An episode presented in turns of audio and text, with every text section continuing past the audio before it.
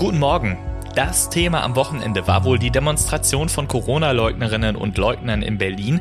Tausende sind da ohne Masken und Abstand halten unterwegs gewesen.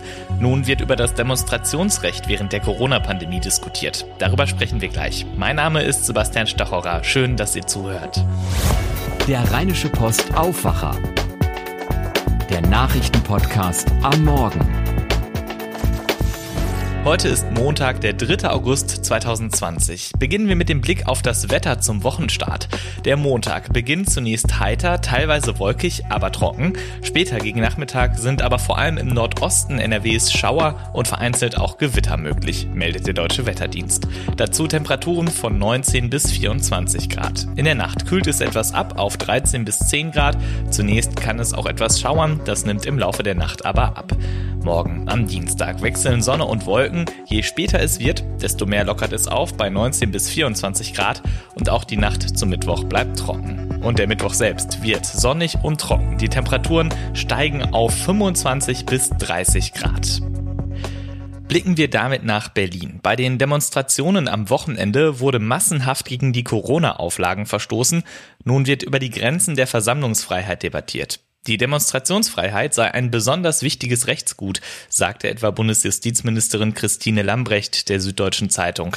Die Auflagen zur Eindämmung der Pandemie müssten aber eingehalten werden. Parteiübergreifend wurde der Ruf nach einem harten Durchgreifen laut. Unionsinnenexperte Armin Schuster sagte unserer Redaktion etwa, derartige Demonstrationen werte er als Gefahr für die Allgemeinheit und deswegen sei es seiner Einschätzung nach auch in Ordnung, die Versammlungen nur noch unter strengeren Auflagen oder sogar gar nicht mehr zu genehmigen. Aus Berlin berichtet Benedikt Meise für die Deutsche Presseagentur kurz dpa. Bene, schauen wir nochmal konkret zurück. Wie viele Menschen waren denn am Wochenende auf der Straße und haben demonstriert?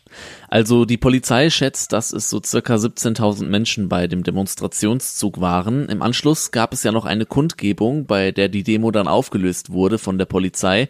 Da sollen nach Schätzungen nochmal 3.000 Menschen dazugekommen sein, also insgesamt rund 20.000. Und viele davon haben sich eben nicht an die Abstands- und Hygieneregeln gehalten, Masken, Fehlanzeige. Deshalb ist die Polizei dann ja auch eingeschritten, aus der Sicht mancher Politiker aber zu spät. Wann hätte die Polizei denn einschreiten sollen? Ja, nach Ansicht von SPD-Chefin Saskia Esken schon viel früher, wie sie in der ARD betonte. Die FDP wies unterdessen darauf hin, dass unter den Demonstranten auch sicher viele aus Verzweiflung dabei gewesen sein könnten. Da müsse man aufklären. Von der AfD hieß es im Bildinterview hingegen, bei den Demos könne man kein Fehlverhalten erkennen. Also da hätte dann wohl weiter demonstriert werden können. Nun werden auch die Stimmen nach Geldstrafen bei Verstößen immer lauter. Ja, ganz richtig. Bundeswirtschaftsminister Altmaier und Bayerns Ministerpräsident Söder tendieren zu härteren Strafen bei Regelverstößen und ähnlich sieht es auch der Deutsche Städtetag. Für uneinsichtige Demonstranten soll es Bußgelder geben. Gerd Landsberg, Hauptgeschäftsführer des Deutschen Städte- und Gemeindebundes, bringt es eigentlich ganz gut auf den Punkt. Die Freiheit des Einzelnen endet dort, wo er das Leben und die Gesundheit anderer gefährdet. Und deshalb müssten Demonstrationen künftig von vornherein auf eine bestimmte Zahl begrenzt werden. Vielen Dank, Benedikt Meise in Berlin.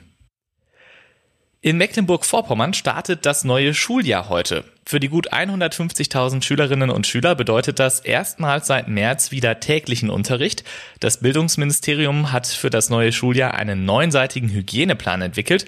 Mecklenburg-Vorpommern wird nun sozusagen als Testfall beobachtet für die Bundesländer, die später starten.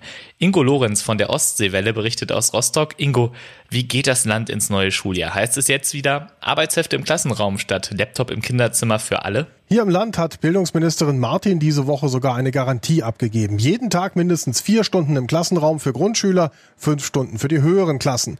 Doch auch sie sagt, es wird auch weiterhin Online-Unterricht zur Ergänzung geben. Dafür sollen vor allem die Lehrer eingesetzt werden, denen der Arzt bescheinigt, dass es für sie zu gefährlich ist, vor der Klasse zu stehen. Das sind rund 400 der 13.000 Lehrerinnen und Lehrer im Land. Die sollen weiter von zu Hause aus arbeiten, sodass es also weiterhin auch stellenweise Fernunterricht gibt. Stichwort Fern- und Präsenzunterricht. Sind denn alle Schülerinnen und Schüler auf dem gleichen Stand? Seit den Schulschließungen im März haben ja alle so daheim vor sich hin gelernt. Eine der ersten Aktionen in den Klassenzimmern von Beutzenburg bis Bergen auf Rügen Lernstandskontrolle. Weil in den letzten Monaten vieles hängen geblieben ist, sollen dann die Schulen mit diesen Ergebnissen entscheiden, ob es zusätzliche Förderung gibt oder ob sie sogar den Lehrplan mal ein bisschen ausdünnen. Noten soll es für diese Tests aber nicht geben. Wenn jetzt wieder alle Schülerinnen und Schüler zusammenkommen, wie wird da sichergestellt, dass Schulen keine Superspreader-Orte werden? Feste Gruppen sollen Corona-Ansteckungen verhindern oder wenigstens eingrenzen, also werden Klassen nicht geteilt, zum Beispiel in Arbeitsgruppen. Auf dem Flur sollen sich diese Gruppen allenfalls mit Abstand begegnen, sagt die Bildungsministerin. Und wenn doch mal an einer Schule ein Corona-Fall auftritt, dann heißt es, die Gruppe oder notfalls auch die Schule dicht machen, bevor sich das Virus verbreitet. Alles in allem aber ist die Sorge vor Ansteckung hier eher gering. Seit Monaten ist Mecklenburg-Vorpommern das Land mit den wenigsten Corona-Fällen. Mit Abstand. Vielen Dank, Ingo Lorenz aus Rostock. Bei uns in NRW startet das Schuljahr nächsten Mittwoch am 12. August. FDP-Schulministerin Yvonne Gebauer stellt heute Mittag auf einer Pressekonferenz vor, wie es in den Schulen dann weitergehen soll. In NRW gibt es rund zweieinhalb Millionen Schülerinnen und Schüler. José Narciandi berichtet für Radio NRW. Gebauer hat schon gesagt, der Schulalltag soll so normal wie möglich werden.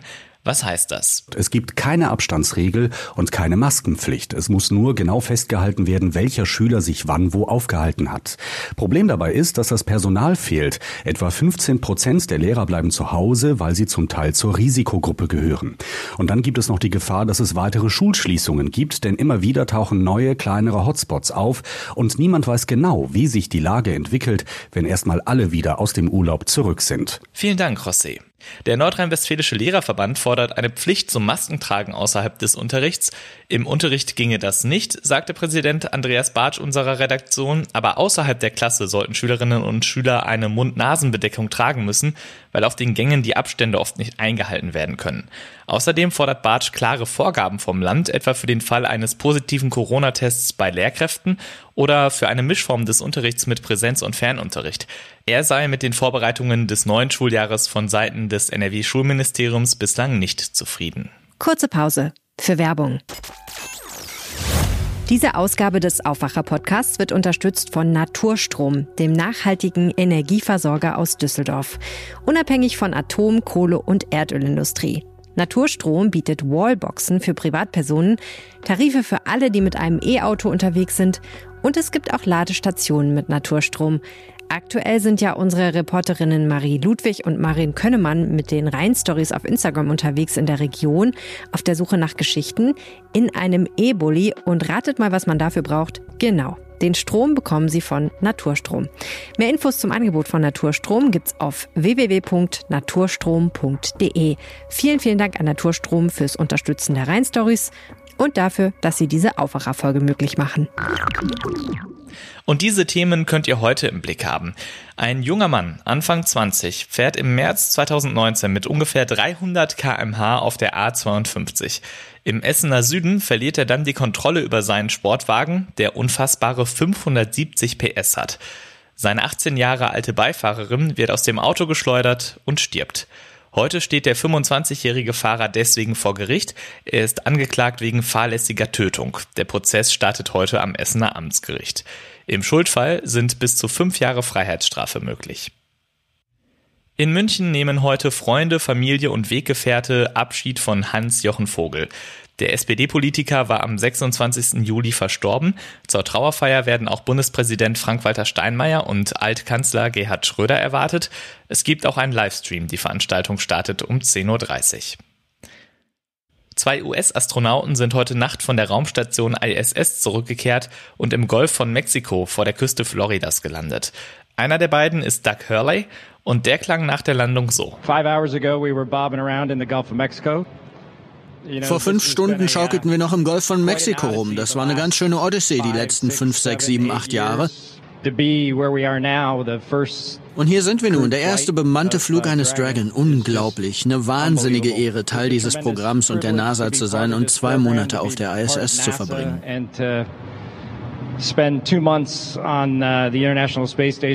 Er und Robert Benken waren im Raumschiff Crew Dragon unterwegs, das Elon Musks Firma SpaceX gebaut hat. Der zeigte sich euphorisch, dass alles gut gegangen ist. Vor zwei Monaten startete die Crew Dragon das erste Mal zu einem bemannten Flug. Das war das erste Mal seit fast neun Jahren, dass Astronauten von den USA aus zur ISS geflogen sind. Und das erste Mal überhaupt, dass sie ein privates Raumfahrtunternehmen befördert hat. Das war der Aufwacher vom 3. August 2020. Wenn ihr uns etwas sagen wollt, Lob, Kritik oder Themenvorschläge habt, schreibt uns eine Mail an aufwacher.rp-online.de. Vielen Dank. Ich bin Sebastian Stachorer. Kommt gut in die Woche. Macht's gut. Mehr bei uns im Netz www.rp-online.de